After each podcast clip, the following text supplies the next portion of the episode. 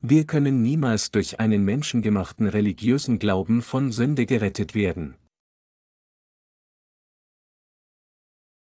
1. Mose 4, 1 bis 4 Und Adam erkannte sein Weib Eva, und sie ward schwanger und gebar den Kain und sprach, ich habe einen Mann gewonnen mit Hilfe des Herrn. Danach gebar sie Abel, seinen Bruder. Und Abel wurde ein Schäfer, Kain aber wurde ein Ackermann. Es begab sich aber nach etlicher Zeit, dass Kain dem Herrn Opfer brachte von den Früchten des Feldes. Und auch Abel brachte von den Erstlingen seiner Herde und von ihrem Fett. Und der Herr sah gnädig an Abel und sein Opfer. In 1. Mose, Kapitel 2 gebot Gott der Herr dem ersten Menschen Adam und sprach, Du darfst essen von allen Bäumen im Garten, aber von dem Baum der Erkenntnis des Guten und Bösen sollst du nicht essen, denn an dem Tage, da du von ihm issest, musst du des Todes sterben. In der Mitte des Gartens gab es auch den Baum des Lebens, und es ist von diesem Baum des Lebens, dass Gott wollte, dass die Menschheit ist und für ewig lebt. In 1. Mose, Kapitel 3 kam jedoch die Schlange zu Eva und verführte sie, die Frucht des Baumes der Erkenntnis des Guten und Bösen zu essen, indem sie sagte, wenn du von dem verbotenen Baum der Erkenntnis des Guten und Bösen isst, werdet ihr sein wie Gott. Es war Satans Trick, der versuchte, Gottes Gerechtigkeit und Liebe zu zerstören. Adam und Eva hatten im Garten Eden gelebt, aber am Ende, als sie von der Schlange getäuscht wurden und die von Gott verbotene Frucht aßen, wurden sie aus dem Garten Eden vertrieben. Wenn wir an das zu uns gesprochene Wort Gottes glauben, ist es unabdingbar, dass wir die echte Bedeutung hinter seinem Wort kennen sollten. Mit anderen Worten, unser Glaube darf nicht blind sein, sondern muss von einem vollen Verständnis der echten Bedeutung des Wortes Gottes begleitet sein. Wir müssen erkennen, dass Satan versucht, das Wort Gottes zu verderben, und dass diejenigen, die Satans Worten zuhören und an sie glauben, zu seinen Dienern werden. Wir müssen erkennen, dass wahrer Glaube verdorben wird, wenn man nicht genau an Gottes Wort glaubt, wie es geschrieben steht. Wir müssen wissen und glauben, dass nur Gott der absolute Herrscher ist, der Gut und Böse gerecht beurteilen kann. Satan ist der gefallene Engel, der Gottes Autorität herausgefordert hatte. Die Bibel zeichnet auf, dass dieser böse Engel, obwohl er Gottes Autorität herausforderte, ihn niemals überwinden konnte. Als die Schlange zu Adam und Eva kam, wollte sie ihren Wunsch erfüllen, indem sie sie täuschte, aber schließlich konnte sie es nicht, sondern musste sich der erstaunlichen Vorsehung Gottes unterwerfen. Satan forderte Gott immer erneut heraus, nur um am Ende von Gott verflucht zu werden. Wir müssen jedoch erkennen, dass dieser Satan, obwohl er von Gott besiegt wurde, immer noch Menschen dazu anstiftet, Gott herauszufordern und vom Baum der Erkenntnis des Guten und Bösen zu essen, der von Gott verboten ist. Wenn wir uns den Prozess ansehen, der uns Menschen dazu gebracht hat, in Sünde zu fallen, lehrt er uns viele Lektionen und warnt uns auch, dass wir uns vor den Worten des Teufels in Acht nehmen müssen. Als Adam und Eva Satans Worten zuhörten und vom Baum der Erkenntnis des Guten und Bösen aßen, wurden sie dann wirklich wie Gott? Überhaupt nicht. Wie immer waren Satans Worte nichts weiter als Lügen. Weit davon entfernt, wie Gott zu werden, sah der Mensch das Aufkommen der Sünde in seinem Herzen, gefolgt von nur Leiden und Flüchen. Diejenigen, die von Satan getäuscht wurden, kamen dazu, ihre eigenen törichten Religionen zu machen und daran zu glauben, indem sie Kleidung aus Feigenblätter herstellten und anzogen. Als Adam und Eva vom Baum der Erkenntnis des Guten und Bösen aßen, wurden sie nicht wirklich wie Gott, im Gegenteil, Sünde kam in ihre Herzen und sie fielen unter die Flüche Gottes. Infolgedessen flochten sie Feigenblätter zusammen, um sich zu bekleiden, und sie versteckten sich selbst töricht und feige hinter den Bäumen. Welche anderen Lektionen lehrt uns der Sündenfall des Menschen? Sie lehren uns, dass wir an das Wort Gottes genauso glauben müssen, wie es ist, ohne etwas hinzuzufügen oder wegzulassen. Dieses Ereignis lehrt uns auch etwas über die große Vorsehung Gottes. In 1. Mose, Kapitel 3 können wir sehen, wie Gott einen speziellen Plan gemacht hat, um uns zu segnen, damit wir seine eigenen Kinder werden. Anders ausgedrückt, die Passage in Kapitel 3 von 1. Mose zeigt uns Gottes Vorsehung. Diese Passage offenbart, dass man vor Gott nicht von all seinen Sünden durch seine eigenen Taten von Schwächen gerettet werden kann, sondern nur durch die grenzenlose Barmherzigkeit Gottes, die durch Jesus Christus geschenkt wird. Damit wir wirklich Gottes Kinder werden können, müssen wir zuerst in Gottes Vorsehung kommen, die für uns vorbereitet ist. Um der Menschheit den Segen des ewigen Lebens durch das Waschen der Sünde zu geben, ließ Gott vorübergehend Satans Versuchung zu. Mit anderen Worten, damit wir die Herrlichkeit erreichen, Gottes Kinder zu werden, mussten wir zuerst in Sünde fallen und somit zu Objekten von Gottes Errettung werden. Anders ausgedrückt, nur wenn Menschen durch das Leiden der Sünde gehen und von Sünde durch Glauben an die Wahrheit des Evangeliums gewaschen werden, die der Herr uns gegeben hat, können sie den Segen empfangen, Gottes wahre Kinder zu werden. Die Kleidung aus Feigenblättern, die Adam und Eva nach ihrem Sündenfall machten und anzogen, war unvollkommene Kleidung, die innerhalb von ein oder zwei Tagen austrocknete und zerfiel. Diese Kleidung aus Feigenblättern impliziert die von Menschen gemachte Kleidung, die aus der eigenen Heuchelei hergestellt wurden. Mit anderen Worten, diese Kleidung sind die Kleidungsstücke der Religion, die die Menschen für sich selbst gemacht haben. Solche Kleidung aus falscher Tugend der Menschheit kann die gefallenen Menschen niemals retten. Gott hat es für alle absolut unmöglich gemacht, durch tugendhafte Taten ihres Fleisches von den Sünden der Welt gerettet zu werden. Deshalb heißt es in 1. Mose 3, 21, und Gott der Herr machte Adam und seinem Weibe Röcke von Fellen und zog sie ihnen an. Wie wir wissen ist die geistliche Kleidung, die durch Verstehen und Glauben an die Gerechtigkeit Gottes erhalten wird, grundlegend verschieden von der Kleidung der Religion, die aus falscher Tugend der Menschheit ist, was ihre Macht betrifft, unterscheiden sie sich meilenweit.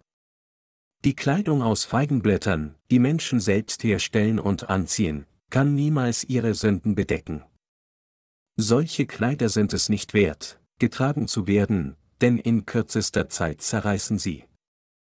Im Gegensatz dazu sind die Röcke von Fellen, die Gott gemacht hat, die Kleider seiner Gerechtigkeit, so stark und robust, dass sie, einmal gezogen, ewig halten. Was sagt uns der Unterschied zwischen diesen beiden Arten von Kleidung? Er lehrt uns, dass wir das Problem unserer Sünden niemals durch unsere eigenen guten Taten lösen können, und dass wir, um von unseren Sünden gewaschen zu werden, nur die von Gott gemachten Röcke von Fellen durch Glauben anziehen müssen, das Gewand seiner Gerechtigkeit. Die Realität ist jedoch, dass die meisten Christen nicht an das Evangelium aus Wasser und Geist glauben, das die Gerechtigkeit Gottes enthält, sondern stattdessen die Kleider ihrer eigenen Busgebete tragen, ganz wie die Feigenblätter, die Adam und Eva trugen. Die Bibel zeigt deutlich, wie die Menschheit seit ihrem Fall aus der Gnade Gottes versucht hat, ihre Scham und Bosheit mit ihren eigenen falschen Tugenden zu bedecken. Ein Leben, das in der Falle der Religion gefangen ist, ist elend, wo man jeden Tag Kleidung aus Feigenblätter machen und tragen muss. Doch so wie Gott Mitleid mit Adam und Eva hatte und Röcke von Fellen machte, um sie zu kleiden, so hat Gott das Evangelium aus Wasser und Geist durch seinen Sohn gegeben, um alle Menschen aus der elenden Falle der Religion durch vollständiges Bedecken all ihrer Sünden und Scham zu befreien. Dieses Evangelium ist das Evangelium der großen Barmherzigkeit, das die Gerechtigkeit Gottes enthält.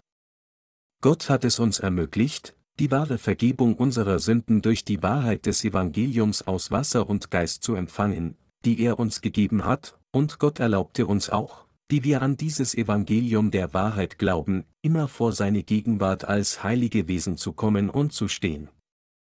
Sie müssen glauben, dass Gott sie dazu gebracht hat, an seine Gerechtigkeit zu glauben, damit sie niemals zu ihrem alten sündigen Selbst zurückzukehren, sie müssen sich daran erinnern und daran festhalten. Jetzt kann jeder, der an das Evangelium aus Wasser und Geist glaubt, als einer von Gottes eigenem Volk neu gemacht werden. Da sie jedoch von Natur aus mit Sünde geboren wurden, müssen sie zuerst zugeben, dass sie für diese Sünden an die Hölle gebunden waren. Die menschliche Natur ist solche, die ständig während des Lebens in dieser Welt Sünde begeht. Jeder will immer sündigen, so wie Gott zu Kain sagte, ist es nicht so also? Wenn du fromm bist. So kannst du frei den Blick erheben. Bist du aber nicht fromm, so lauert die Sünde vor der Tür, und nach dir hat sie Verlangen, du aber herrsche über sie. 1. Mose 4 zu 7. So wurden wir alle als Sünder geboren, begehen routinemäßig und gewohnheitsmäßig unsere ganze Lebenszeit Sünde, aber Gott hat solche Sünder wie uns gerettet. Das Evangelium, das uns von all unseren Sünden wäscht, ist das Evangelium aus Wasser und Geist. Also müssen wir mit unserem Herzen an dieses Evangelium aus Wasser und Geist glauben und die wahre Vergebung unserer Sünden empfangen.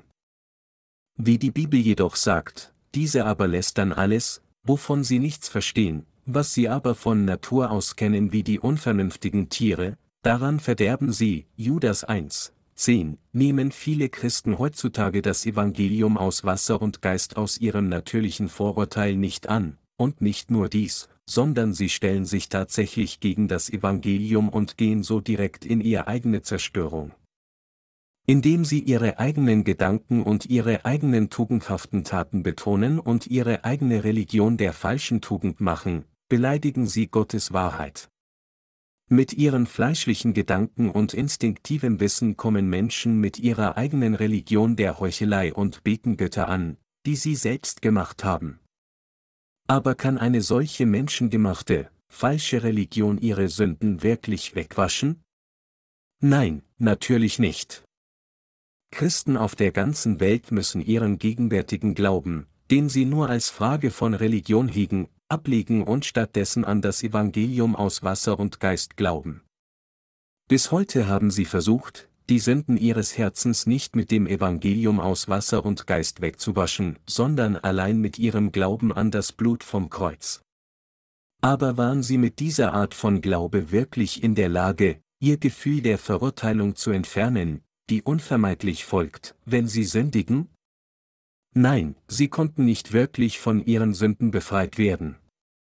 Wenn sie an Jesus als ihren Erlöser glauben, aber nur basierend auf dem, was ihr Fleisch natürlich weiß, könnten sie dann mit dieser Art von Glauben ihre Sünden wegwaschen? Nein, sie könnten dies niemals erreichen. Wenn dies wahr ist, dann müssen sie hier wirklich sorgfältig über diesen Punkt nachdenken. Und sie sollten umkehren, an das Evangelium aus Wasser und Geist glauben und die Gerechtigkeit Gottes ergreifen. Die Welt ist jetzt mit unzähligen Religionen gefüllt. Jede Gesellschaft hat ihre eigenen Religionen, wie Herbert Spencer sagte, dass Menschen die Gesellschaft aus Angst um ihr Leben und die Religion aus Angst vor ihrem Tod machten. Theologen argumentieren, dass sogar Kannibalen ihre eigene Religion haben. Wir müssen jedoch erkennen, dass all diese Religionen Menschen den Weg zur Wahrheit versperren. Jede Religion hat ihr eigenes Überzeugungssystem, das auf den natürlichen Werten und dem Wissen des Menschen basiert, der vom Baum der Erkenntnis des Guten und Bösen gegessen hat, und daher ist es für alle Religionen unvermeidlich, sich gegen die Wahrheit des Evangeliums zu stellen, wo alle Gerechtigkeit Gottes erfüllt ist. Unser Gott sagt uns, dass es falsch ist, wenn wir versuchen, durch unsere religiösen Praktiken gerettet zu werden. Durch Praktizieren religiöser Tugenden kann niemand seine Sünden vollständig wegwaschen, noch kann von all seinen Sünden befreit werden. Was wir alle erkennen müssen, ist, dass es nur ist, wenn wir durch Glauben die gerechte Kleidung der Erlösung anziehen, die Gott für uns gemacht hat, dass wir die Vergebung der Sünde empfangen und auch für immer heil werden können. Gott hat all ihre Sünden und Ungerechtigkeiten mit dem Evangelium aus Wasser und Geist vollkommen ausgelöscht. Das Evangelium der Vergebung der Sünde, die Gott uns gegeben hat. Wenn wir uns 1. Mose 4, 1 bis 5 zuwenden, steht geschrieben, und Adam erkannte sein Weib Eva, und sie ward schwanger und gebar den Kain und sprach, ich habe einen Mann gewonnen mit Hilfe des Herrn. Danach gebar sie Abel, seinen Bruder. Und Abel wurde ein Schäfer, kein aber wurde ein Ackermann. Es begab sich aber nach etlicher Zeit, dass kein dem Herrn Opfer brachte von den Früchten des Feldes. Und auch Abel brachte von den Erstlingen seiner Herde und von ihrem Fett. Und der Herr sah gnädig an Abel und sein Opfer, aber kein und sein Opfer sah er nicht gnädig an. Da ergrimmte kein sehr und senkte finster seinen Blick. Tatsächlich waren Kain und Abel nicht die einzigen Kinder, die von Adam und Eva geboren wurden, sondern viele andere wurden ebenfalls geboren. Aber die Bibel spricht nur von diesen beiden Söhnen, und der Grund dafür ist, weil Gott uns mit dieser Passage lehren will, dass unter denen, die bekennen, an Gott zu glauben, einige gerettet werden, andere aber nicht. Darüber hinaus lehrt uns diese Passage auch, dass die Menschheit ihre Sünden nicht mit der Religion, sie sie selbst gemacht hat, auslöschen kann. Es sagt uns, dass, wenn Menschen die Vergebung von Gott erhalten und seine Kinder werden wollen, sie Gott ein Opfer bringen müssen, das von ihm durch Glauben gewünscht wird, und Gott das gerechte Opfer des Glaubens geben müssen. Als Kain und Abel aufwuchsen, hatten sie beide einen Job, Keins war Ackerbau und Abels Viehzucht. Da kein ein Ackermann war, brachte er solche Produkte des Feldes wie Kartoffeln, Mais, Süßkartoffeln und Reis und bot sie Gott aufrichtig an, und er wollte, dass Gott sie annahm. Im Gegensatz dazu nahm Abel den Erstling der Herde, spaltete seinen Bauch, nahm das Fett von den Eingeweiden, legte sein Fleisch und Fett auf einen Altar und opferte es Gott, indem er es verbrannte. Wessen Opfer hat Gott angenommen? Gott lehnte keins Opfer ab und nahm nur Abels Opfer an. Die Frucht des Feldes bezieht sich hier auf die Praktiken menschengemachter Religionen. Die Frucht des Feldes, die kein Gott anbot, hatte keine echte Wahrheit noch echtes Leben. Egal, wie wir Menschen etwas aus unserem eigenen an Gott opfern und es ihm mit aller Aufrichtigkeit geben könnten, wir können die Gerechtigkeit Gottes unsererseits nicht erfüllen. Gott möchte kein Opfer des Feldes, das der Menschen eigener Hingabe enthält, noch nimmt er es an. Was Gott von uns will, ist die Opfergabe, die Leben und Blut hat. Wenn Menschen nicht das gerechte Opfer bringen, das Gott gefällt, nimmt Gott keines ihrer Opfer an. Der Erstling der Herde, das heißt das Sühneopfer sollte unser Leben wiederfinden und wiederherstellen. Gott nahm also Abels Opfer an. Er nahm den Erstling der Herde und sein Fett an. Diese Opfergabe sagt voraus, dass Gott seinen eingeborenen Sohn auf diese Erde senden und uns von unseren Sünden retten wird, was das Evangelium aus Wasser und Geist vorausahnen lässt. Dieses Evangelium aus Wasser und Geist ist das Evangelium, durch das der eingeborene Sohn Gottes uns Menschen von all unseren Sünden gerettet hat, indem er sie durch seine empfangene Taufe von Johannes auf sich genommen hat. Wenn wir an den einen glauben, der durch das Wasser und das Blut kam, 1. Johannes 5 zu 6, das heißt an Jesus, als unseren Retter und diesen Glauben Gott anbieten, dann genehmigt Gott unseren Glauben und nimmt ihn an, gibt uns die Vergebung der Sünden und segnet uns auch, seine eigenen Kinder zu werden. Mit anderen Worten, es ist, wenn wir an die Taufe Jesu glauben, somit all unsere Sünden durch Glauben auf den Leib von Jesus als unsere Sühne übertragen und wenn wir diesen Glauben Gott anbieten, dass Gott all unsere Sünden aufgrund dieses Glaubens erlässt. Nichts anderes als dies ist genau die Wahrheit der Errettung, mit der Gott aus seiner Liebe zu uns uns von unseren Sünden gerettet hat. Alle Sünder, die als Nachkommen von Adam geboren wurden, müssen das Opfer annehmen, das Gott für sie festgelegt hat, wenn sie zu Gott kommen und vor seiner Gegenwart stehen. Dies ist das Gesetz des Heils, das Gott im dritten Buch Mose im Detail verheißen hat.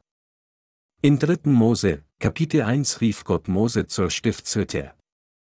Und er sagte zu Mose, wer unter euch dem Herrn ein Opfer darbringen will, der bringe es von dem Vieh, von Rindern oder von Schafen und Ziegen, 3. Mose 1 zu 2. Und Gott sagte dem Volk Israel, dass ihr Opfer an Gott makelloses Vieh sein müsse. Mit anderen Worten, Gott sagte den Israeliten, dass, wenn sie die Vergebung der Sünden erhalten wollen, sie makelloses Vieh bringen und es Gott opfern sollten. Im Zeitalter des Alten Testaments waren makellose Tiere wie Rinder, Schafe oder Ziegen die Opfer gaben, die Gott geopfert wurden. Es waren diese Opfer, die Gott mit Freude annahm. Wie geschrieben steht, will er ein Brandopfer darbringen von Rindern, so opfere er ein männliches Tier, das ohne Fehler ist, vor der Tür der Stiftshütte, damit es ihn wohlgefällig mache vor dem Herrn. 3. Mose 1 zu 3. Dass jemand sein Opfer aus eigenem freien Willen darbringen musste, bedeutete, dass er nicht einfach irgendein Opfer in welcher Weise auch immer darbringen konnte, die er für richtig erachtete, sondern er ein Opfer geben musste, das Gott gemäß den Anforderungen des Opfersystems gerne annehmen würde, das er festgelegt hatte. Mit anderen Worten, die Opfertiere, die von Gott als annehmbare Opfer festgelegt wurden, waren makellose Rinder, Schafe oder Ziege, und bevor ein Sünder eines dieser Tiere opferte, musste er seine Sünden darauf übertragen, indem er seine Hände auf seinen Kopf legte. Gott selbst sagte also, und lege seine Hand auf den Kopf des Brandopfers, damit es ihn wohlgefällig mache und für ihn Sühne schaffe. 3. Mose 1 zu 4. Dies bedeutet, dass, wenn jemand seine Hände auf den Kopf der Opfergabe legt, es von Gott mit Freude angenommen wird, um für ihn Sühne zu schaffen, das heißt, er würde die Vergebung der Sünden empfangen. Mit anderen Worten, da seine Sünden auf die Opfergabe übertragen würden, würde Gott dieses Opfer annehmen und seine Sünden erlassen. So gaben die Menschen zur Zeit des Alten Testaments Gott ihre Opfer.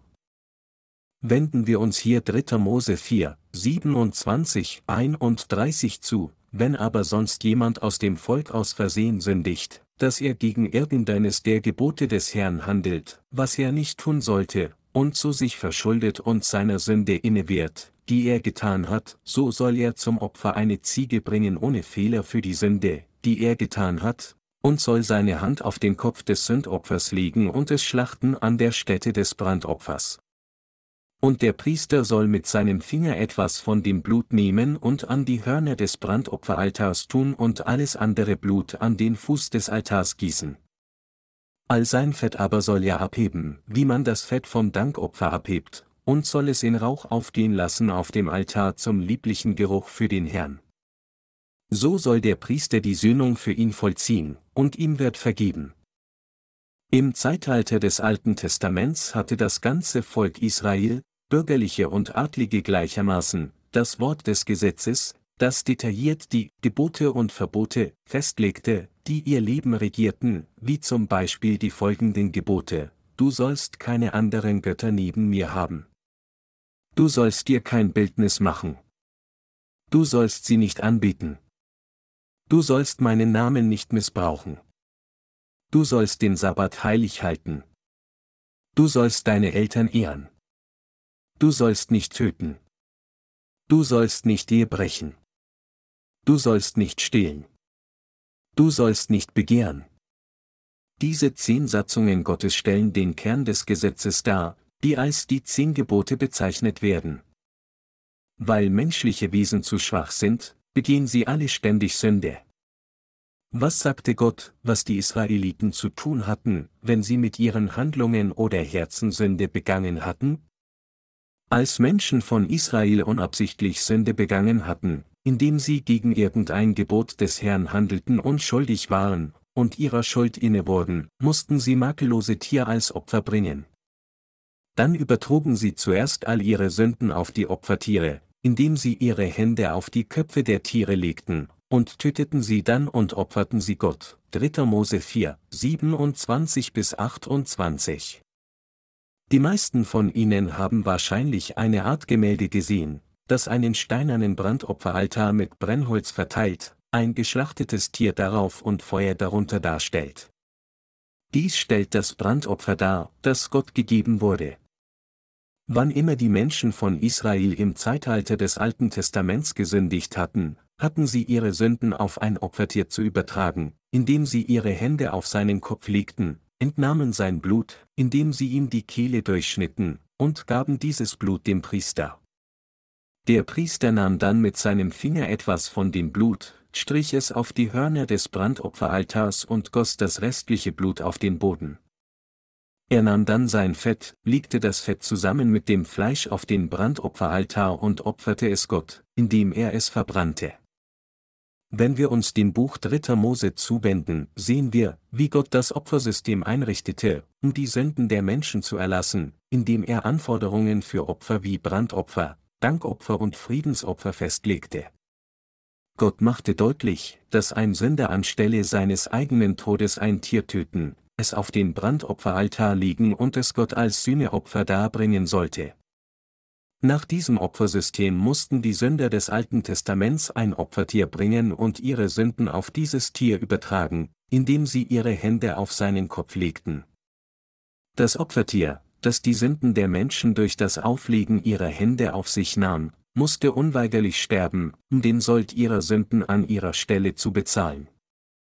Mit anderen Worten, derjenige, der seine Sünden auf das Tier übertrug, tötete es, entnahm sein Blut und gab dieses Blut dem Priester. Der Priester nahm dann sein Blut mit seinen Fingern, tat es auf die Hörner des Brandopferaltars und goss den Rest des Blutes auf den Boden. Dann opferte er sein Fleisch Gott, indem er es verbrannte. Als der Priester Gott auf diese Weise das Opfer darbrachte, konnte der Sünder, der das Opfer darbrachte, die Vergebung der Sünden empfangen. Durch dieses von Gott etablierte Opfer konnte der Sünder von seinen Sünden erlassen werden. Mit diesem Opfersystem eröffnete Gott dem Volk Israel ein Weg, durch Glauben von all seinen Sünden erlassen zu werden, ganz gleich, welche Missetaten sie in ihrem Herzen gehabt haben mögen. Darum ging es beim Opfersystem. Da Gott versprach, dass er all die Sünden seines Volkes vergeben würde, legte das Volk Gottes im Alten Testament gemäß dieser Verheißung ihre Hände auf den Kopf des Opfertieres und opferte Gott sein Blut. Da sie alle täglich sündigten, bedeutete dies, dass alle von ihnen jeden Tag ihr Sühneopfer darbringen und täglich die Vergebung ihrer Sünden erhalten mussten. Doch es war für sie unerträglich mühsam, Tag für Tag Opfer darzubringen. Also etablierte Gott einen anderen Opferritus, und dies war die Satzung bezüglich des Versöhnungstages. Dieser Opferritus ermöglichte es dem Volk Israel, all die Sünden, die sich im Laufe eines Jahres angesammelt hatten, auf einmal zu übergeben. Es war ein Opferritus der Barmherzigkeit, bei dem Gott dem Hohepriester erlaubte, all die Sünden eines Jahres, die von seinem ganzen Volk begangen wurden, auf die Opfertiere durch das Auflegen seiner Hände auf den Kopf des Tieres an ihrer Stelle zu übertragen. Dieses Opfer am Versöhnungstag wurde jedes Jahr am zehnten Tag des siebenten Monat dargebracht. Wenden wir uns hier 3. Mose 16, 29 bis 30 zu, auch soll euch dies eine ewige Ordnung sein, am zehnten Tage des siebenten Monats sollt ihr fasten und keine Arbeit tun, weder ein Einheimischer noch ein Fremdling unter euch. Denn an diesem Tage geschieht eure Entzündung, dass ihr gereinigt werdet, von allen euren Sünden werdet ihr gereinigt vor dem Herrn. Gott ließ den Hohepriester das Opfer geben, das die gesamten jährlichen Sünden, die das Volk Israel begangen hatte, auf einmal auslöschte. Zuvor, als die Israeliten selbst die kleinste Sünde begangen hatten, mussten sie jeweils ein Opfertier bringen, ihre Sünden darauf übertragen, indem sie ihre Hände auf seinen Kopf legten, und das Tier töten und verbrennen. Aber dies war ein zu komplizierter Weg, da es nicht annähernd genug Tiere gab, um für all die Sünden, die die Israeliten begangen hatten, herumzukommen, und so ließ Gott den Hohepriester ein spezielles Opfer geben, um all die Sünden der Israeliten für ein gesamtes Jahr auszulöschen. Mit anderen Worten, Gott erlaubte ihnen die Satzung, die all ihre jährlichen Sünden auf einmal auslöschte. Deshalb kam gemäß dieser Satzung am Versöhnungstag ein Mann namens Aaron, um Gott als Hohepriester Opfer darzubringen. Das ewige Sühneopfer. Wenden wir uns 3. Mose 16, 17 bis 22 zu, kein Mensch soll in der Stiftshütte sein, wenn er hineingeht, Sühne zu schaffen im Heiligtum, bis er herauskommt. So soll er Söhne schaffen für sich und sein Haus und die ganze Gemeinde Israel. Und er soll hinausgehen zum Altar, der vor dem Herrn steht, und ihn entsühnen und soll vom Blut des Stieres und vom Blut des Bockes nehmen und es ringsum an die Hörner des Altars streichen und soll mit seinem Finger vom Blut darauf sprengen siebenmal und ihn reinigen und heiligen von den Verunreinigungen der Israeliten. Und wenn er die Entsühnung des Heiligtums vollbracht hat, der Stiftshütte und des Altars, so soll er den lebendigen Bock Herzo bringen. Dann soll Aaron seine beiden Hände auf dessen Kopf legen und über ihn bekennen alle Missetat der Israeliten und alle ihre Übertretungen, mit denen sie sich versündigt haben, und soll sie dem Bock auf den Kopf legen und ihn durch einen Mann, der bereit steht, in die Wüste bringen lassen, dass also der Bock alle ihre Missetat auf sich nehme und in die Wildnis trage, und man lasse ihn in der Wüste. Der Mann namens Aaron hier war der Hohepriester, und es war dieser Mann als der Vertreter des Volkes Israel, der diente, um all ihre Sünden auf die Opfertiere zu übertragen. Zunächst bereitete er zwei Böcke vor, von denen einer in der Stiftshütte geopfert werden sollte und der andere zur Sühne vor den Augen des Volkes Israel. Dieser zweite Bock wurde der Sündenbock genannt. Auf den Kopf dieses Sündenbocks legte Aaron seine Hände und übertrug so alle Sünden seines Volkes auf einmal, ließ den Bock in die Wüste führen und setzte ihn in der Wüste aus. Infolgedessen wanderte der Bock in der Wüste umher und starb, während er die ganze Zeit die Sünden der Israeliten trug. Dies ist das Sühneopfer, das das Volk Israel gegeben hat. Daher mussten diejenigen, die jeden Tag in Reinheit leben wollten, jeden Tag ein Opfertier bringen, ihre Sünden weitergeben, indem sie ihre Hände auf seinen Kopf legten, das Tier töten und sein Blut dem Priester geben. Die Bibel sagt, ohne Blutvergießen geschieht keine Vergebung, Hebräer 9, 22. Es ist, weil die Opfertiere der Israeliten ihre Sünden durch das Auflegen ihrer Hände annahmen, dass die Tiere ihr Blut des Lebens vergießen mussten, dies ist die Erfüllung von dem von Gott gesprochenen Wort, denn der Sünde Sold ist der Tod, die Gabe Gottes aber ist das ewige Leben in Christus Jesus, unserem Herrn. Römer 6, 23. Jeder, der Sünde vor Gott hat, muss für diese Sünde verurteilt werden und sterben, und genau aus diesem Grund hat Gott seinen eingeborenen Sohn für uns auf diese Erde gesandt. Wenn die Bibel sagt, denn also hat Gott die Welt geliebt, dass er seinen eingeborenen Sohn gab, bedeutet dies, dass Gott uns seinen eingeborenen Sohn aus seiner Liebe zu uns gab und dass, weil Gott uns so liebte, er sich selbst opferte und uns von Sünde rettete, alles um uns wieder zum Leben zu erwecken. Im Gegensatz zur alttestamentlichen Zeit können wir jetzt ein für allemal von unseren Sünden durch das Evangelium aus Wasser und Geist gewaschen werden. Sie und ich leben jetzt im Zeitalter des Neuen Testaments. Obwohl wir in einem erleuchteten Zeitalter leben, sündigen Sie und ich immer noch. Wer begeht überhaupt keine Sünde? Jeder begeht Sünde ohne Ausnahme. Einige Leute glauben jedoch und behaupten, dass sie von all ihren Sünden erlassen werden können, wenn sie Busgebete sprechen.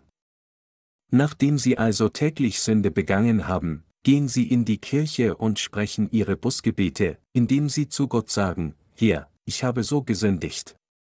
Bitte vergib mir. Aber können ihnen wirklich auf diese Weise ihre Sünden vergeben werden? Absolut nicht. Niemand kann seine persönliche Sünden durch seine eigenen Busgebete wegwaschen. Würde irgendein Christ absichtlich versuchen, das Gesetz nicht zu halten? Nein. Im Gegenteil, die meisten Christen bemühen sich sehr, das Gesetz zu halten. Aber konnten sie gerecht werden, indem sie das Gesetz Gottes zur Perfektion hielten? Könnten sie wirklich von all ihren Sünden durch ihre eigenen religiöse Hingabe und selbstlosen Taten erlassen werden? Niemals. Von Anfang an machte Gott klar, dass niemand seine Sünden verbergen kann, indem er Kleider aus Feigenblätter macht und anzieht. Mit anderen Worten, kein Sünder kann jemals die Vergebung seiner Sünden durch irgendeine Religion dieser Welt erhalten. Durch was können dann wir von unseren Sünden erlassen werden? Gott sagte, dass es durch Glauben an das Evangelium aus Wasser und Geist ist, das Evangelium, durch das Gott uns von Sünde gerettet hat, dass wir die Vergebung unserer Sünden erhalten können. Mit anderen Worten, wenn wir das Evangelium aus Wasser und Geist verstehen, das all unsere Sünden ausgelöscht hat, und an dieses Evangelium glauben, können wir von unseren Sünden gerettet werden. Während Menschen niemals durch irgendeine Frucht ihres Fleisches von Sünde gerettet werden können, können sie, wenn sie an das vom Herrgott vervollständigte Evangelium der Gerechtigkeit glauben, die Vergebung ihrer Sünden empfangen und gerechte Menschen werden. Es ist leichter, dass ein Kamel durch ein Nadelöhr gehe, als dass ein Reicher mit seiner eigenen Gerechtigkeit ins Reich Gottes komme, aber Gott hat unsere Erlösung von Sünde vollendet, die durch unsere eigenen tugendhaften Taten unmöglich zu erreichen ist, und er hat sie uns als Geschenk gegeben. Deshalb sagte Jesus, als er über unsere Errettung von der Sünde sprach, bei den Menschen ist es unmöglich, aber bei Gott sind alle Dinge möglich, Matthäus 19 Uhr und 26 Minuten. Während wir unser Leben in dieser Welt fortsetzen, können wir nicht umhin, jeden Tag zu sündigen, denn wir sind alle zu unzureichend. Wer in dieser Welt sündigt nicht? Wenn es jemanden gibt, der keine Sünde gegen Gott oder Mitmenschen begeht, während er in dieser Welt lebt, soll jetzt sprechen. Christen sagen heutzutage, glaubt an Jesus. Ihr werdet zum Himmel gehen, wenn ihr an Jesus glaubt, aber wenn wir sie fragen, begehen Christen keine Sünde, während sie in dieser Welt leben?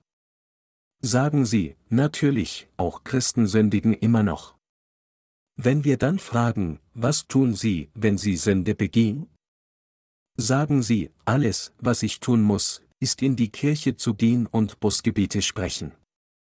Macht dies Sinn? Dies, meine Glaubensgeschwister, ist völliger Unsinn. Tatsächlich ist dies genau der Grund, warum so viele Nichtchristen Christen denunzieren. Sie fragen, wenn ein Mensch jemanden tötet und dann in die Kirche geht und betet, Herr, ich habe Unrecht getan. Ich gebe dir mein Busgebet. Bitte vergib mir, ist diese Sünde des Tötens dann weggewaschen? Sie haben hier einen berechtigten Punkt, Tatsächlich verschwindet Sünde nicht einfach durch das Darbringen von Busgebeten. Wieder andere denken, dass, wenn sie eine Menge Wohltätigkeitsarbeit tun und viele Kirchenopfer geben, ihre Sünden irgendwie abgeschrieben werden, als würden sie Schulden abbezahlen. All dies ist nichts weiter als fehlerhaftes Wissen, ein Ergebnis dessen, was sie von Natur aus kennen, Judas 1, 10. Nur weil Christen Gott eine Menge Geld darbringen, würden ihre Sünden verschwinden? Würden Gottes Segnungen zu ihnen fließen, nur weil sie Kirchenopfer geben? Mit anderen Worten, würden die Sünden ihres Herzens wirklich verschwinden, wenn sie all ihr hart verdientes Geld Gott opfern? Ist unser Gott so ein ungerechter Gott, der eine solche Bestechung annehmen und jeden Armen daran hindern würde, auch nur einen Fuß in seine Gemeinde zu setzen? Lassen Sie uns einen Moment annehmen, dass es hier einen Elektriker gibt, dessen Job es ist, auf einen Strommast zu klettern und ihn zu reparieren. Dieser Elektriker klettert an die Spitze des Mastes, legt seine Werkzeug auf den Mast und lässt versehentlich eines davon fallen.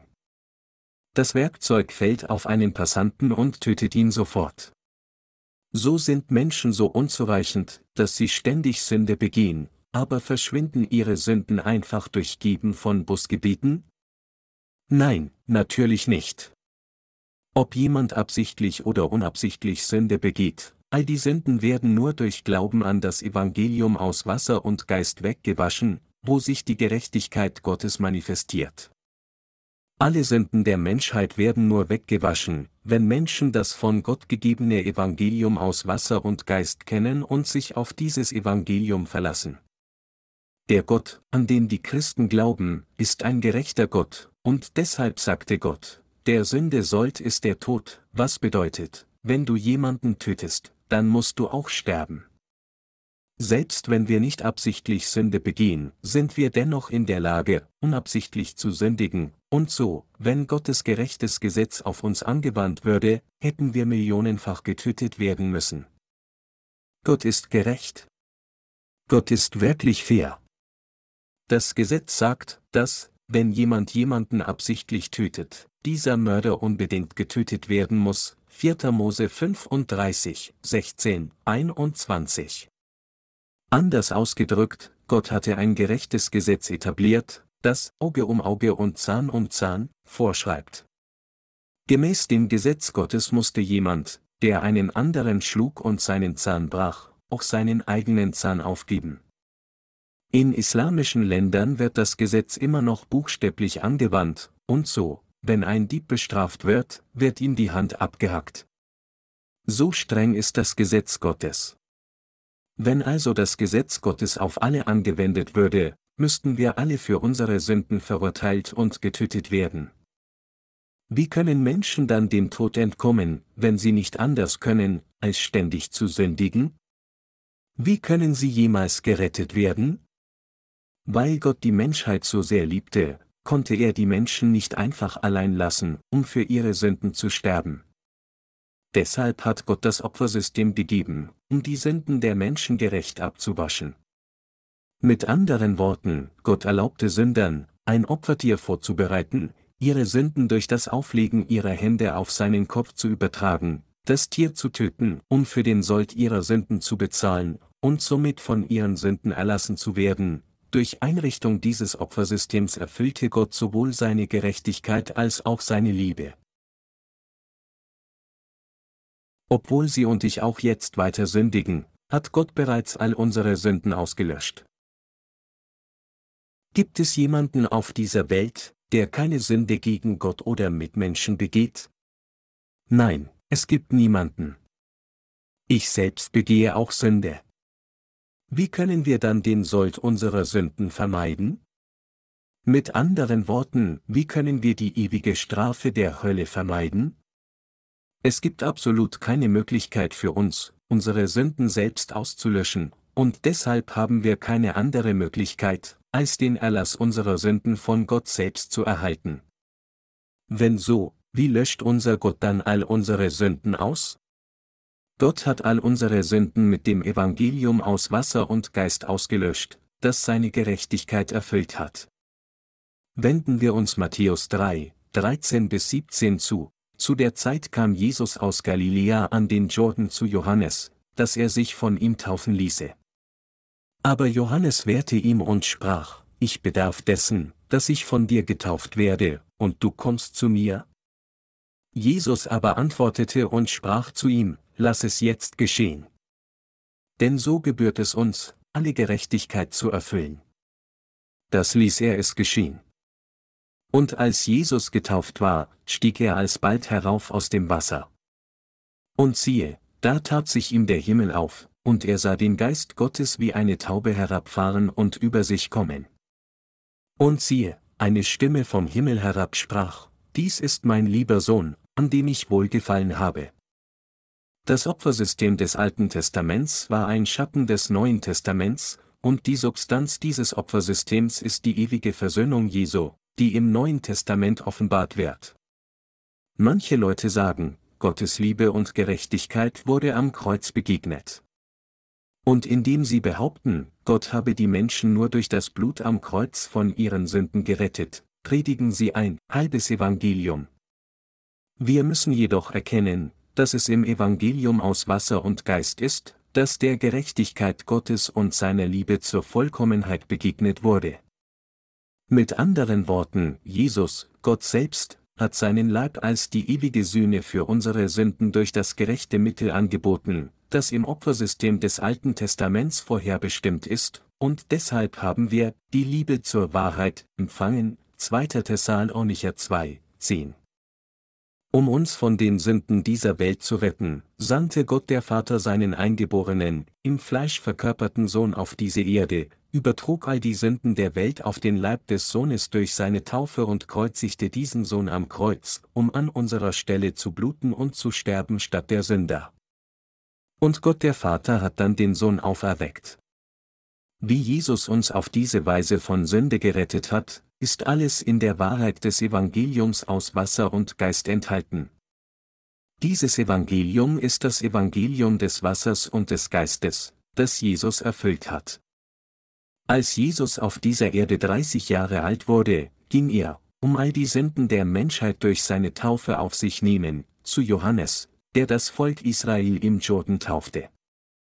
Jesus wollte von Johannes dem Täufer getauft werden. Hier erschien Johannes der Täufer, und dieser Johannes, der Jesus taufte, war kein anderer als der Repräsentant der gesamten Menschheit. Er war der größte unter allen, die von einer Frau geboren wurden, Matthäus 11 Uhr und 11 Minuten. Als Jesus suchte, von Johannes dem Täufer getauft zu werden, sagte Johannes zu ihm, ich bedarf dessen, dass ich von dir getauft werde, und du kommst zu mir. Johannes meinte damit, Jesus, du bist der Sohn Gottes und der Schöpfer der Menschheit, und so, warum willst du von mir getauft werden? Ich bin es, der von dir getauft werden sollte. Jesus gebot dann Johannes dem Täufer mit den Worten, Lass es jetzt geschehen. Denn so gebührt es uns, alle Gerechtigkeit zu erfüllen. Nur wenn du und ich es tun, können wir alle Gerechtigkeit erfüllen. Nur wenn du deine Hände auf mein Haupt legst und all die Sünden der Menschheit an mich übergibst, kann ich dann all diese Sünden der Welt zum Kreuz tragen und mein Blut vergießen und so den Willen Gottes des Vaters erfüllen. Nur wenn wir so die Gerechtigkeit und Liebe Gottes erfüllen, kann die gesamte Menschheit gerettet werden. Also solltest du mich taufen. Deshalb wurde Jesus von Johannes dem Täufer getauft. Die Bibel erklärt eindeutig, dass es war, um die Gerechtigkeit Gottes zu erfüllen, dass Jesus von Johannes dem Täufer getauft wurde, Matthäus 3, 15. Um all die Sünden der Menschheit auszulöschen, wollte Jesus von Johannes dem Täufer getauft werden, und es war auch unbedingt notwendig, dass er diese Taufe erhielt. Als Jesus nach seiner Taufe aus dem Wasser heraufstieg, wurde der Himmel geöffnet und Gott sagte, Dies ist mein lieber Sohn, an dem ich wohlgefallen habe. So wie es in Johannes 3, 16 geschrieben steht, denn also hat Gott die Welt geliebt, dass er seinen eingeborenen Sohn gab, damit alle, die an ihn glauben, nicht verloren werden, sondern das ewige Leben haben, gab Gott tatsächlich seinen eingeborenen Sohn für das Wohl der Menschheit. Die Welt bezieht sich hier auf die gesamte menschliche Rasse. Um uns von Sünde zu retten, hat Gott der Vater seinen eingeborenen Sohn auf diese Erde gesandt, und als er diesen Sohn im Jordan taufen ließ, in der gleichen Weise wie des Alten Testaments Auflegen der Hände, nahm Jesus all die Sünden der gesamten menschlichen Rasse an. Mit anderen Worten, unser Herr hat all die Sünden der Menschheit auf sich genommen, indem er von Johannes dem Täufer für uns getauft wurde, damit er all die Sünden, die wir in unserer gesamten Lebenszeit begehen, all die Sünden unserer Vorfahren und all die Sünden der Menschen, die jemals bis zum Ende der Menschheit leben, auslöschen kann. Dieses Werk ist genau das Evangelium aus Wasser und Geist, das durch die Taufe Jesu, die er im Jordan empfing, und sein Blut am Kreuz erfüllt ist. Als Jesus von Johannes dem Täufer getauft wurde und herauf aus dem Wasser stieg, sagte Gott der Vater, Dies ist mein lieber Sohn, an dem ich wohlgefallen habe.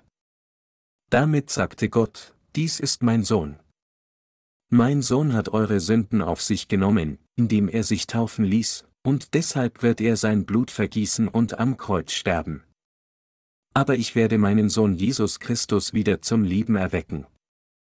Dies ist meine gerechte Tat, die erfüllt wurde, um euch aus Sünde zu retten. Und es ist meine Liebe. Es ist wegen dieser Liebe, weil Gott sie und mich so sehr geliebt hat, dass er von Johannes dem Täufer getauft wurde und sein Blut zum Tode vergoss. Keine andere als diese Wahrheit ist das Evangelium aus Wasser und Geist.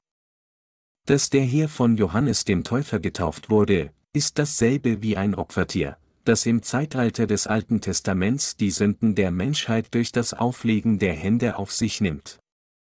So wie Gott im Zeitalter des Alten Testaments ein Opfertier für die Sünden der Menschheit tötete und Adam und Eva mit Röcken von Fellen kleidete, ist unsere Errettung durch Gott eine, die uns von Gott angezogen wurde, vollendet durch die Sühne Jesu, das Lamm Gottes.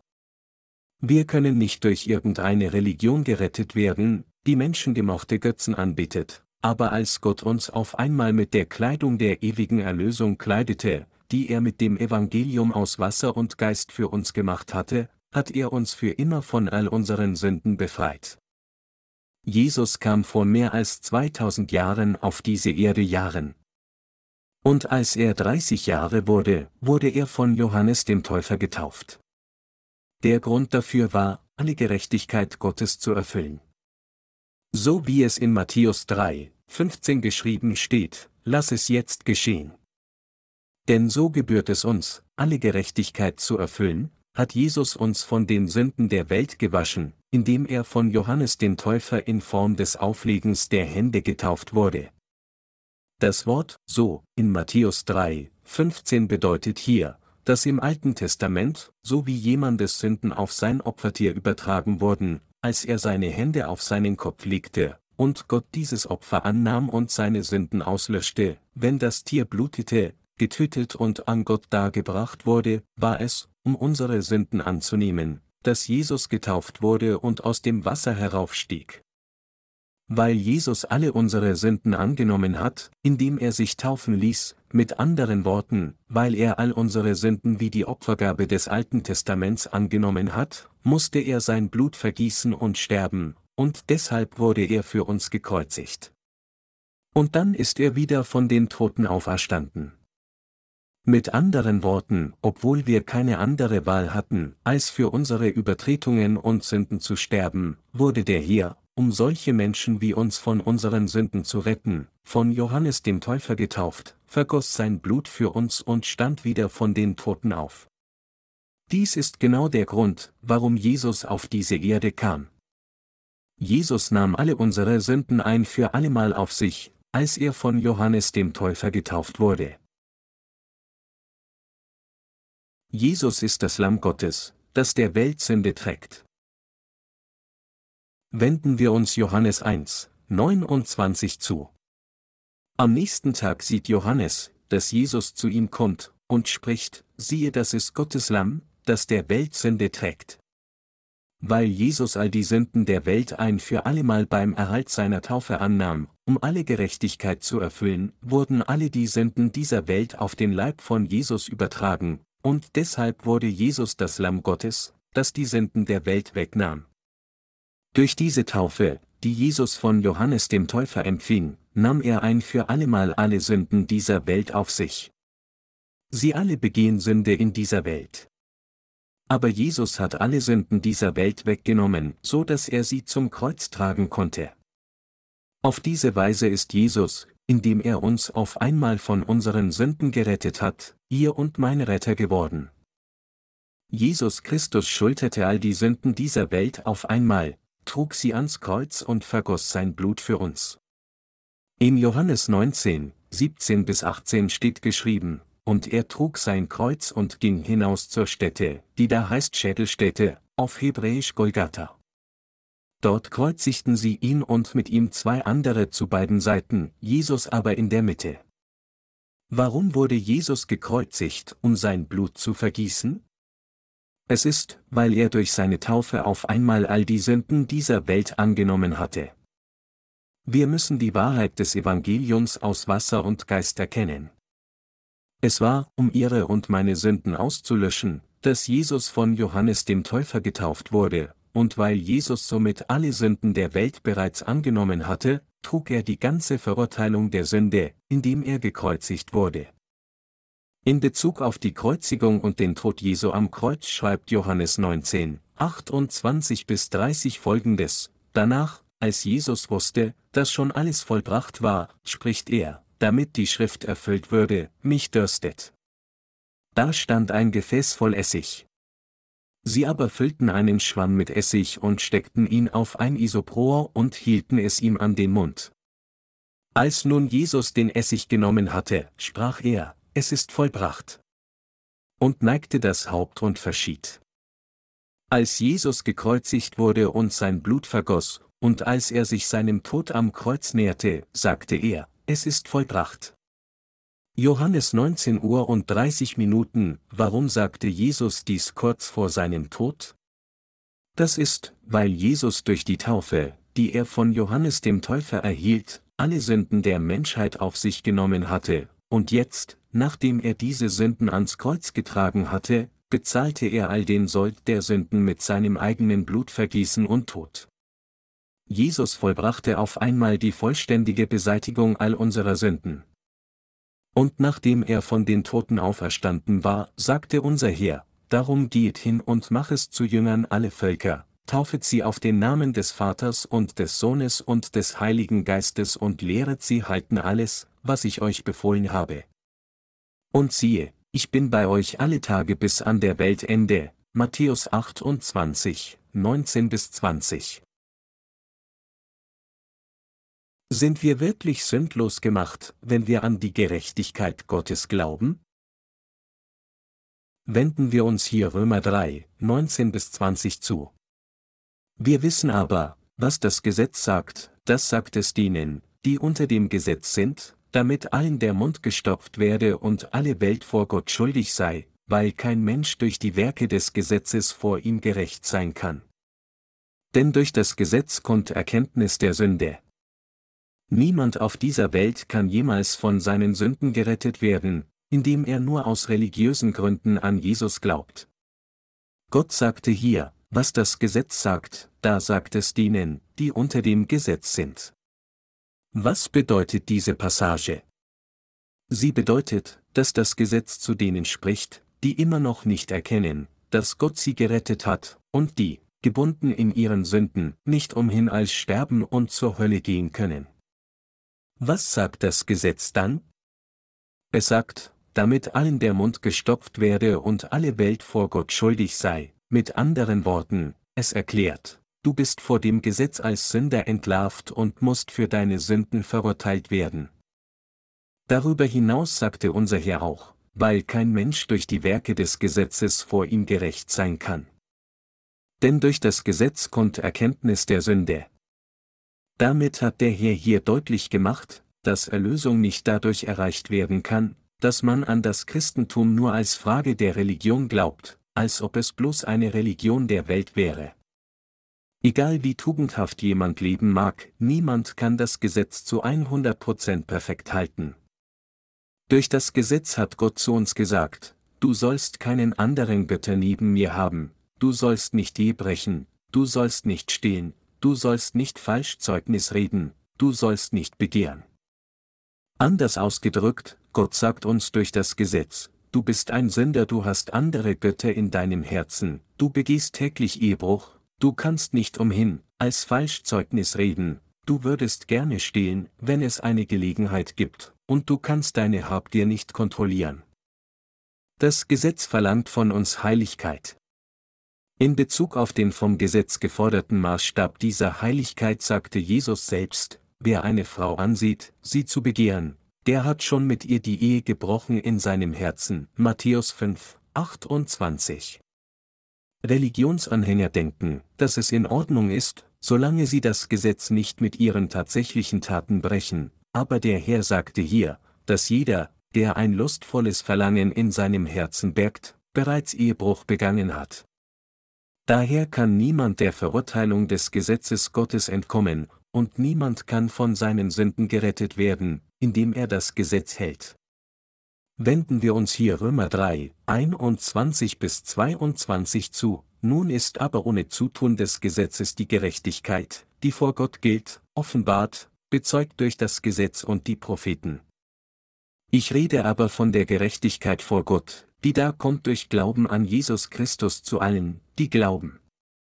Denn es ist hier kein Unterschied. Die Bibel sagt hier, nun ist ohne Zutun des Gesetzes die Gerechtigkeit, die vor Gott gilt, offenbart. Dies bedeutet, dass wir jetzt unsere Errettung von Sünde nur durch Glauben an die Gerechtigkeit Gottes erlangen können, nicht durch Religion, noch durch Busgebete, noch durch Geben einer Menge von Kirchenopfer, noch durch tugendhaft Leben. Mit anderen Worten, Gott hat uns jetzt einen neuen Weg eröffnet, um unsere Errettung von Sünde zu erreichen. Es bedeutet, dass Gott seine Gerechtigkeit denen angezogen hat, die glauben, dass Jesus Christus sie gerettet hat, indem er von Johannes dem Täufer getauft wurde, um all ihre Sünden anzunehmen, am Kreuz gestorben und wieder von den Toten auferstanden ist. Kurz gesagt, es ist durch Glauben an das Evangelium aus Wasser und Geist, dass wir von all unseren Sünden gerettet werden. Gott sagte in Römer 3, 23 bis 26, Sie sind allesamt Sünder und ermangeln des Ruhmes, den sie bei Gott haben sollten, und werden ohne Verdienst gerecht aus seiner Gnade durch die Erlösung, die durch Christus Jesus geschehen ist. Den hat Gott für den Glauben hingestellt als Sühne in seinem Blut zum Erweis seiner Gerechtigkeit, indem er die Sünden vergibt, die früher begangen wurden in der Zeit seiner Geduld, um nun in dieser Zeit seine Gerechtigkeit zu erweisen, dass er selbst gerecht ist und gerecht macht den, der da ist aus dem Glauben an Jesus. Was bedeutet dies Passage? Sie bedeutet, dass, als Jesus Christus auf die Erde kam, er die Gerechtigkeit Gottes erfüllte. Wie hat Jesus Christus dies erreicht? Er erreichte es, indem er alle ihre und meine Sünden durch die Taufe, die er von Johannes dem Täufer empfangen hat, ein für allemal angenommen hat, indem er die ganze Verurteilung der Sünde am Kreuz für uns getragen hat, die Verurteilung, die sie und ich hätten tragen sollen, und uns dadurch alle rettete. So sind wir jetzt frei durch die von Gott gegebene Gnade der Erlösung gerechtfertigt worden. Die Gerechtigkeit Gottes wurde durch den gerechten Akt, Römer 5, 18, von Jesus Christus, dem eingeborenen Sohn Gottes des Vaters, vervollständigt und uns als eine Gabe gegeben. Und der gerechte Akt Jesu Christi besteht darin, dass er durch die Taufe, die er empfing, all die Sünden der Welt auf sich nahm, am Kreuz starb und wieder von den Toten auferstand, um uns von all unseren Sünden zu retten. Nichts anderes als dies ist genau das Geschenk der Liebe Gottes. Deshalb sagt die Bibel hier, dass wir frei gerechtfertigt durch seine Gnade sind. Indem wir Gottes gerechtes Werk mit unseren Lippen bekennen, können wir wahre Errettung erreichen. Weil wir die Gabe der Erlösung erhalten haben, indem wir an die von Jesus vervollständigte Gerechtigkeit Gottes glauben, sind wir jetzt gerecht gemacht und Gottes eigene Kinder geworden. Mit anderen Worten, man wird von all seinen Sünden nicht erlassen, indem man keine Sünde begeht, noch durch Praktizieren vieler tugendhafter Taten, noch durch Geben einer Menge Geld, noch durch das Darbringen von Busgebeten, noch durch Führen eines frommen religiösen Lebens. Wahre Erlösung wird erreicht, indem man einfach an die Gerechtigkeit Gottes glaubt, durch die Jesus Christus uns von Sünde gerettet hat. Dies ist genau das Evangelium aus Wasser und Geist, das Wort der Wahrheit, das uns in den Himmel führt. Gott sagte in Römer 4, 1 bis 8, was sagen wir denn von Abraham, unserem leiblichen Stammvater? Was hat er erlangt? Das sagen wir, ist Abraham durch Werke gerecht, so kann er sich wohl rühmen, aber nicht vor Gott. Denn was sagt die Schrift? Abraham hat Gott geglaubt, und das ist ihm zur Gerechtigkeit gerechnet worden. Dem aber, der mit Werken umgeht, wird der Lohn nicht aus Gnade zugerechnet, sondern aus Pflicht. Dem aber, der nicht mit Werken umgeht, glaubt aber an den, der die Gottlosen gerecht macht, dem wird sein Glaube gerechnet zur Gerechtigkeit. Wie ja auch David den Menschen selig preist, dem Gott zurechnet die Gerechtigkeit ohne Zutun der Werke, selig sind die, denen die Ungerechtigkeiten vergeben und denen die Sünden bedeckt sind. Selig ist der Mann, dem der Herr die Sünde nicht zurechnet. Meine Glaubensgenossen, welche Art von Menschen sind vor Gott gesegnet und welche Art von Menschen sind nicht gesegnet? Die Gesegneten sind diejenigen, die von all ihren Sünden gerettet wurden. Obwohl Abraham von Gott als ein gerechter Mann anerkannt wurde, bedeutet dies nicht, dass er von Gott für seine Gerechtigkeit anerkannt wurde, indem er keine Sünde beging und tugendhaft lebte. Wie wurde Abraham dann gerechtfertigt? Er wurde von seinen Sünden gerettet, indem er an die Gerechtigkeit Gottes glaubte. Durch welche Art von Glauben wurde er dann von all seinen Sünden gerettet? Gott öffnete Abrahams geistliche Augen, er ließ Abraham die Bedeutung seiner Gerechtigkeit erkennen, die im Sühneopfer enthalten war. Mit anderen Worten, Abraham wurde ein gerechter Mann, weil er glaubte, dass, so wie Gott die Opfergaben der Sünder annahm und ihre Sünden auslöschte, wenn sie ein Opferlamm oder Ziege brachten, ihre Sünden übergingen, indem sie ihre Hände auf ihren Kopf legten und Gott darbrachten, so würde Jesus Christus auf diese Erde kommen, unsere Sünden durch die Taufe auf sich nehmen, am Kreuz sterben, wieder von den Toten auferstehen und uns so alle retten. Auch Abraham wurde von seinen Sünden durch Glauben an Gott durch das Wort gerettet, das Gott zu ihm sprach. So wurde Abraham vor Gott ein glücklicher Mann. Die Bibel sagt hier, selig ist der Mann, dem der Herr die Sünde nicht zurechnet. Meine Glaubensgenossen, bedeutet dies dann, dass, obwohl wir alle vor Gott gesündigt haben, Gott einfach grundlos unsere Sünden übersehen würde? Gar nicht. Gott sagte dies unter der Prämisse, dass sein Sohn auf diese Erde kommen und all seine Gerechtigkeit erfüllen würde. Mit anderen Worten, obwohl jedes von der Menschheit begangene Vergehen eine Sünde vor Gott ist, hat uns unser Herr von all diesen Sünden gerettet, indem er von Johannes dem Täufer getauft wurde und sein Blut am Kreuz vergoss. Es bedeutet, dass Jesus, Gott selbst, sich um all den Sold der Sünden kümmerte und ihn ganz bezahlte. Daher ist jeder, der an diesen Jesus Christus glaubt, der als sein Retter all unsere Sünden ausgelöscht hat, ein Gesegneter. Durch Glauben an das Evangelium aus Wasser und Geist wurden uns unsere gesetzlosen Taten vergeben, und wir wurden so zu gesegneten Menschen. Die glücklichsten Menschen auf dieser Welt sind diejenigen, die die Vergebung der Sünden durch Glauben an das Evangelium aus Wasser und Geist empfangen haben. Römer 4, 25 sagt, dass Jesus, um unserer Sünden willen dahingegeben und um unserer Rechtfertigung willen auferweckt wurde. Weil Jesus Christus auf diese Erde kam, weil Jesus Christus von Johannes dem Täufer getauft wurde, weil Jesus Christus all die Sünden dieser Welt auf sich nahm, musste er vor dem Gericht von Pilatus stehen, erhielt 40 Hiebe weniger einen und vergoss sein Blut zum Tode am Kreuz, und er ist schließlich wieder von den Toten auferstanden. Es ist wegen unserer Vergehen, dass der Herr getauft wurde, für uns starb und wieder von den Toten auferstanden ist. Wir begehen jeden Tag Übertretungen vor Gott.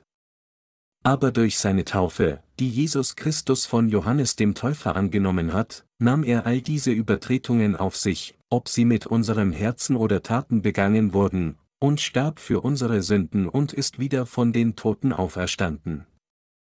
Um uns von all unseren Sünden zu retten, wurde Jesus Christus für uns getauft und starb, um an unserer Stelle die Verurteilung der Sünde zu tragen. Und er ist wieder von den Toten auferstanden, um uns von unserem Tod zum Leben zu erwecken. Deshalb heißt es in Römer 5, 1 bis 2, da wir nun gerecht geworden sind durch den Glauben, haben wir Frieden mit Gott durch unseren Herrn Jesus Christus, durch ihn haben wir auch den Zugang im Glauben zu dieser Gnade, in der wir stehen, und rühmen uns der Hoffnung der zukünftigen Herrlichkeit, die Gott geben wird. Mit anderen Worten, wir sind durch Glauben gerechtfertigt worden. Wir haben Gerechtigkeit durch Glauben an die Wahrheit erlangt. Gott hat uns gerettet, indem er seinen eigenen Sohn aufgegeben hat, denn er hat uns geliebt. So wie Gott eine Opfergabe angenommen hatte, die gemäß den gerechten Anforderungen des Opfersystems des Alten Testaments dargebracht wurde, so hat Gott diejenigen angenommen, die an die ewige Versöhnung glauben, die Jesus durch seine Taufe und das Blut am Kreuz angeboten hat, und Gott hat ihnen die Vergebung ihrer Sünden gegeben. Wenden wir uns nun hier Hebräer 10, 9 bis 10 zu, dann aber sprach er, siehe, ich komme, zu tun deinen Willen.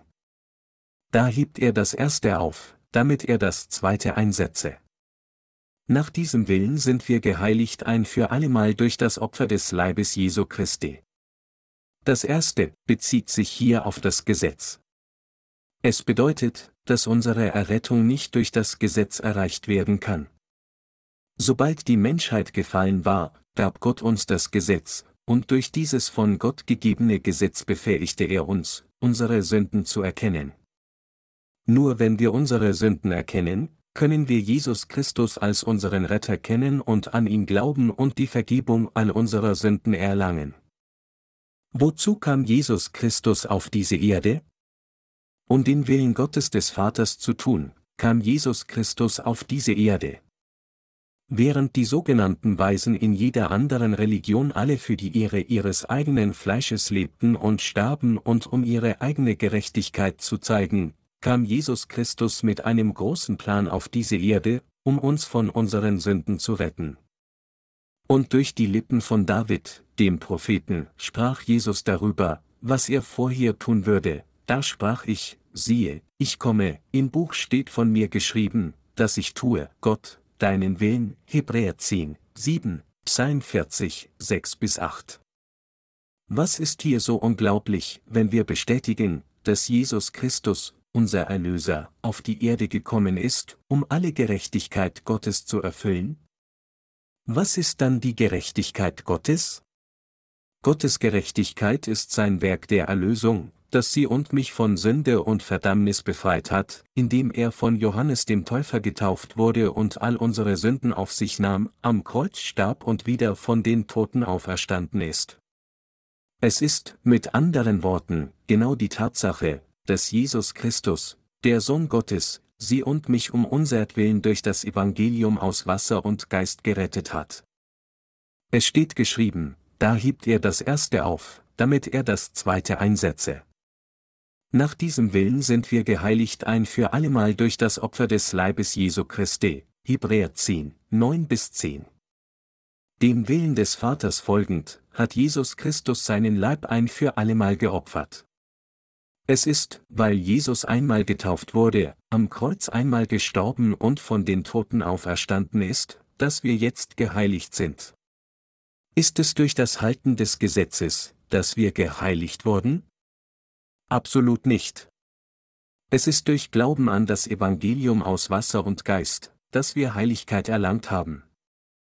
Meine Glaubensgenossen, wenn Sie an Jesus glauben wollen, müssen Sie zuerst das Evangelium aus Wasser und Geist kennen und richtig glauben. Diejenigen, die das Evangelium aus Wasser und Geist nicht kennen, oder diejenigen, die es kennen, aber nicht daran glauben, können niemals die Vergebung der Sünden erhalten. Viele Christen sagen, wenn ich sündige, ist alles, was ich zu tun habe, nur zur Kirche zu gehen und den Herrn zu bitten, mir zu vergeben. Sie sind Lästerer des Evangeliums. Gerade wegen dieser Menschen haben Nichtchristen eine so große Abneigung gegen das Christentum. Wenden wir uns Hebräer 10, 11 bis 14 zu, und jeder Priester steht Tag für Tag da und versieht seinen Dienst und bringt oftmals die gleichen Opfer dar, die doch niemals die Sünden wegnehmen können. Dieser aber hat ein Opfer dargebracht, und sitzt nun für immer zur Rechten Gottes und wartet hinfort, bis seine Feinde zum Schemel seiner Füße gemacht werden. Denn mit einem Opfer hat er für immer die vollendet, die geheiligt werden. Jesus Christus sagte hier, dass er ein ewiges Opfer für unsere Sünden dargebracht hat. Dies bedeutet, dass Jesus getauft wurde und am Kreuz starb, um all unsere Sünden auszulöschen, und dabei ein für allemal ein ewiges Opfer dargebracht hatte. Mit anderen Worten, Jesus Christus hat auf einmal all die Sünden, die Sie und ich bis zu dem Tag begehen, an dem wir sterben, auf sich genommen und er wurde unsere ewige Sühne. Nachdem er das ewige Opfer dargebracht hatte, ist Jesus Christus von den Toten auferstanden und in den Himmel aufgefahren, und er sitzt jetzt zur Rechten Gottes des Vaters. Der Herr arbeitet jetzt nicht mehr daran, die Sünden der Welt auszulöschen. Jeder muss daher sein Heil durch Glauben an das Evangelium aus Wasser und Geist erlangen, das verkündet, dass Jesus Christus bereits alle Sünden der Welt ausgelöscht hat. Als er vor über 2000 Jahren auf diese Erde kam und 33 Jahre auf dieser Erde lebte, erfüllte Jesus alle Gerechtigkeit Gottes, indem er getauft wurde und sein Blut vergoss. Jesus hat all ihre Sünden ausgelöscht. Nun wird jeder, der an das Evangelium aus Wasser und Geist glaubt, die Vergebung der Sünden erhalten. Jesus hat alle Gerechtigkeit Gottes erfüllt. Die Passage aus Hebräer hier besagt, dass Jesus ein ewiges Opfer Gott dem Vater darbrachte und sich dann zur Rechten setzte, aber was folgt, ist ebenfalls von entscheidender Bedeutung. Es heißt weiter, und wartet hinfort, bis seine Feinde zum Schemel seiner Füße gemacht werden. Denn mit einem Opfer hat er für immer die vollendet, die geheiligt werden, Hebräer 10, 13 bis 14. Dies bedeutet, dass jeder, der von ganzem Herzen an das glaubt, was Jesus für ihn getan hat, für immer von all seinen Sünden erlassen wird, aber jeder, der nicht an das von Jesus erfüllte Werk des Evangeliums aus Wasser und Geist glaubt, für immer für seine Sünden verurteilt wird. Diejenigen, die nicht an die Gerechtigkeit Gottes glauben, werden genau wegen ihres Unglaubens zu seinen Feinden. Der Herr wird warten, bis seine Gemeinde damit fertig ist, das Evangelium aus Wasser und Geist auf der ganzen Welt zu verbreiten, und wenn die Zeit kommt, wird er all die Gläubigen des Evangeliums in die Luft heben und sie zur Hochzeitszeremonie willkommen heißen, aber er wird auf alle trampeln, die nicht an dieses Evangelium der Wahrheit glauben. Wenn hier gesagt wird, dass der Herr seine Feinde zum Schemel seiner Füße machen wird, bringt Gott hier seinen gerechten Zorn zum Ausdruck, indem er sagt, dass er als seine Feinde die nehmen wird, die seine Liebe ablehnen und sich gegen ihn stellen, und auf sie trampeln und sie vernichten wird. Gott setzt fort in Hebräer, Kapitel 10 zu sagen, das bezeugt uns aber auch der Heilige Geist. Denn nachdem der Herr gesagt hat, das ist der Bund, den ich mit ihnen schließen will nach diesen Tagen, spricht er, ich will mein Gesetz in ihr Herz geben und in ihren Sinn will ich es schreiben, und ihrer Sünden und ihrer Ungerechtigkeit will ich nicht mehr gedenken. Wo aber Vergebung der Sünden ist, da geschieht kein Opfer mehr für die Sünde, Hebräer 10, 15 bis 18.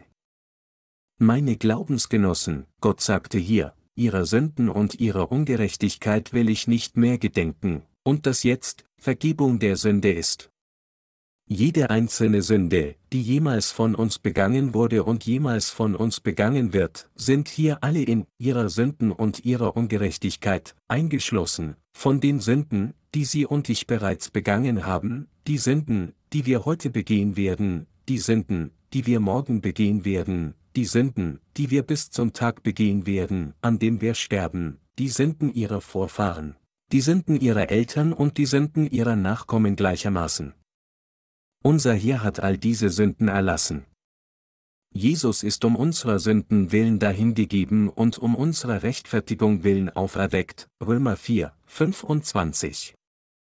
Deshalb gibt es vor unserem Herrn keinen anderen Weg für uns, unsere Errettung zu erreichen, sondern nur durch Glauben mit unserem Herzen an die Wahrheit des Evangeliums aus Wasser und Geist, das Evangelium, durch das Gott uns alle gerettet hat. Wir können niemals durch einen religiösen Glauben gerettet werden. Das Wort Religion leitet sich vom lateinischen Wort religio ab, was schnell binden bedeutet. Es impliziert an etwas festhalten, um sich darauf zu verlassen. Aber es hat nichts mit unserer Erlösung zu tun. Wenn ein Hubschrauber jemanden rettet, der mitten im Ozean treibt, wenn er sich nur mit seinen Händen an der Rettungsseil festhält, anstatt sich mit dem Seil zu umwickeln, ist er daran gebunden, früher oder später zu fallen. Egal wie stark seine Arme auch sein könnten, wenn der Hubschrauber bei einem mehrstündigen Flug von Turbulenzen durchgeschüttelt wird, wird er irgendwann abstürzen, selbst wenn er Weltmeister im Armdrücken wäre. Nur blind an Gott festzuhalten kann uns nicht retten, wir können vollständig gerettet werden, wenn Gott selbst uns mit seinem wahren Wort der Errettung hält. Wir erlangen unsere Errettung durch Glauben an die Tatsache, dass der Herr all unsere Sünden ausgelöscht hat. Sie wird weder durch unsere eigenen Taten erlangt, noch dadurch, dass wir dem Herrn um Vergebung bitten, noch durch fleißiges Geben von Morgengebeten, noch durch treues Geben des Zehnten, noch weniger durch tugendhaft Leben. Ich weiß, dass es einige Leute gibt, die sagen würden, wenn jemand ein für allemal die Vergebung seiner Sünden erhält, würde er dann nicht frei Sünde begehen. Weit gefehlt, diejenigen, die durch Glauben an das Evangelium aus Wasser und Geist von der Sünde befreit wurden, neigen weniger dazu, zu sündigen, denn ihnen ist bange zu sündigen. Verstehen Sie dies jetzt? Auch wenn Sie immer noch Sünde begehen, weil Ihr Fleisch immer noch unzureichend ist, überführt Sie Ihr Herz, wenn Sie sündigen, richtig? Ist es nicht der Heilige Geist, dem es missfällt, wenn Sie Sünde begehen? Wer würde eher zu einem schmutzigen Ort gehen, jemand in reinen Kleidern oder jemand in schmutzigen Kleidern? Dem in schmutzigen Kleidern wäre es egal, wohin er geht, da seine Kleidung bereits ruiniert ist. Im Gegensatz dazu würde derjenige in reiner Kleidung alles vermeiden, was schmutzig ist. Wenn ihr Herz tatsächlich die Vergebung ihrer Sünden durch Glauben empfangen hat, dann würden sie nicht an einem schmutzigen Ort gehen, der sie verunreinigen würde. Ist das nicht wahr? Es ist unser Herr, der uns von all unseren Sünden gerettet hat. Niemand kann daher durch seine eigenen Anstrengungen von seinen Sünden gerettet werden. Es ist nur, wenn wir an das Evangelium aus Wasser und Geist glauben, das die Gerechtigkeit Gottes ausmacht, dass wir alle unsere Errettung erreichen können.